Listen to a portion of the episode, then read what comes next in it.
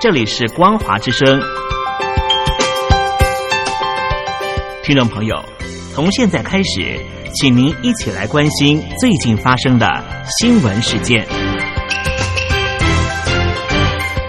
欢迎收听《光华随身听》。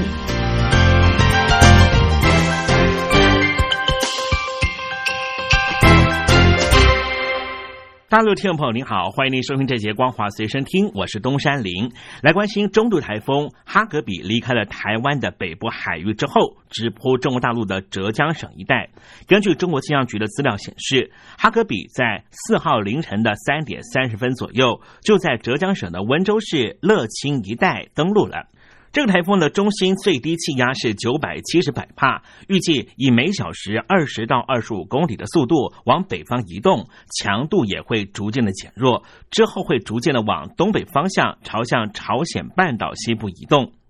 而在四号的八点到五号的八点这段期间，江苏的东南部和浙江东部将会有大雨发生，其中上海和浙江的东北部可能会有豪大雨，局部地区的雨势会非常大，要请住在这附近的听众朋友多加留意。另外，要请东北沈阳的听众朋友要多加注意了，沈阳的三号晚间啊，有一栋社区大楼被闪电猛烈击中，喷出了大量火花。官方指出，雷击之后，所幸没有任何人员和高压电线的损伤，但是当地的气象机构持续发布雷电预警。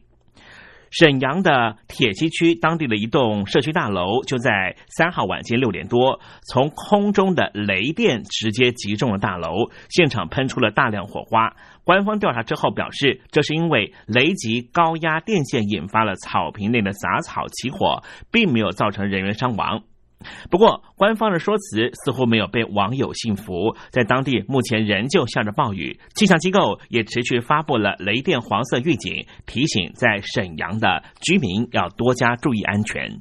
在台湾有一位三十五岁的父姓男子，从中国大陆进口了梦想机上盒，标榜连上网络之后可以免费观看日本、韩国的电视剧，还有最新的电影，甚至还提供未成年的猥亵性爱影片。机上盒设计的播放 App 都是中国的工程师开发设计的，粗估侵权市价超过三千八百万元。经过台湾的刑事局电侦大队追踪了四个月，巡线逮捕。了附近男子，全台的经销商大约有十人，正在扩大追查中。警方表示，梦想机上盒每台以新台币两千元到四千元不等的价格贩售，宣称可以免费的观看台湾所有电视节目、日本和韩国的戏剧以及电影。这起案件是由台湾的警方主动侦办，同时也通知了台湾卫星广播电视事业商业同业工会以及日本一般社团法人内容产品海外流通促进机构，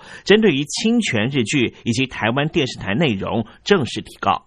在河北省的梁姓妈妈最近反映啊，要冲泡奶粉喂小孩的时候，发现奶瓶里面有奇怪的黑点，决定拿起磁铁试一试，没想到这黑点竟然随着磁铁转动。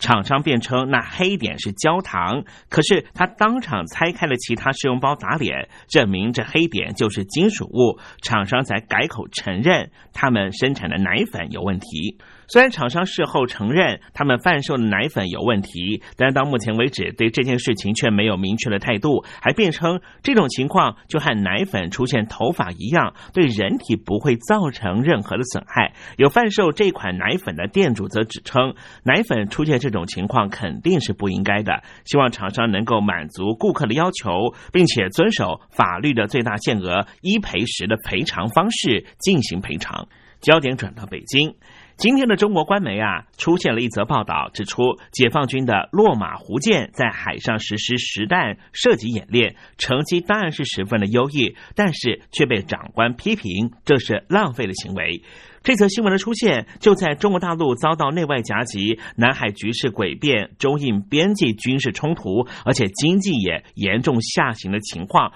格外受到瞩目，被怀疑这是反习派把矛头指向中国军委主席习近平浪费放出裁减军费或是军备的风向球。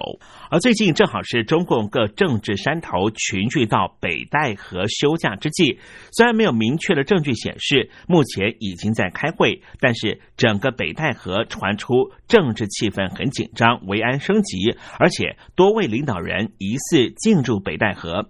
习近平身兼国家主席、党的总书记，更是中央军委主席及党政军权力于一身。但是最近中国内外受挫，领导阶层的权斗加剧，习近平和李克强的斗争几乎是跃上了台面，也让这一次的北戴河会议的气氛十分的尴尬。北京当局的大外宣最近成为了欧美各国的防范重点。新西兰的媒体就披露，中国领事馆过去两年长期购买当地的报章广告版面，持续的置入政治宣传和不实内容，因此呼吁新西兰政府应该要严加管控。报道举出了香港和新疆的例子为例，中国将新疆的镇压行动称为是反恐行动。并且把香港实施国安法称为确保香港的长久繁荣，这一类的政治宣传引起了新西兰香港族群感到愤怒和忧虑，因为担心来自于中国北京当局的报复，所以只能够采取匿名的方式痛批中国领事馆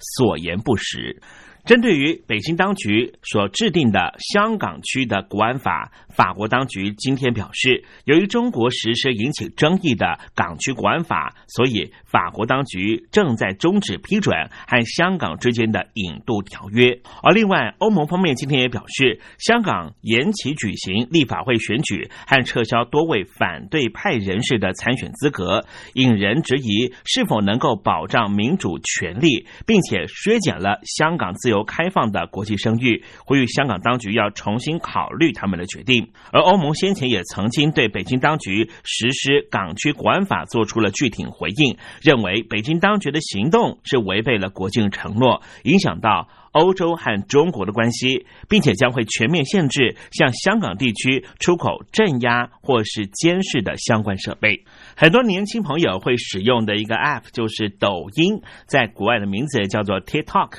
不过，美国总统特朗普今天特别表示，热门的中国影音分享平台 TikTok 如果不能够在九月十五号之前将美国的业务全数售出，那么就会被全面的赶出美国市场。而今天特朗普特别。对 TikTok 的母公司字节跳动施加最大的压力，要迫使它与微软达成协议。就在美国和中国的关系持续的紧张的状态，国际最知名的《金融时报》做了一篇分析报道。他们表示，美国因为过度的依赖亚洲地区的生产晶片，导致于美国的半导体产业出现了脆弱性，而其中台积电是至关重要。半导体石料公司的董事长哈奇森表示，台湾的细盾对美国十分的重要，美国必须保护台湾，因为美国根本承担不起把台湾输给中国所必须要付出的代价。在半导体产业上面，中国仍旧落后美国数年之久。预料十年之后才会成为美国的劲敌，但是两国的关系十分的紧张，凸显美国过分依赖亚洲地区制造晶片，这是潜在性的弱点。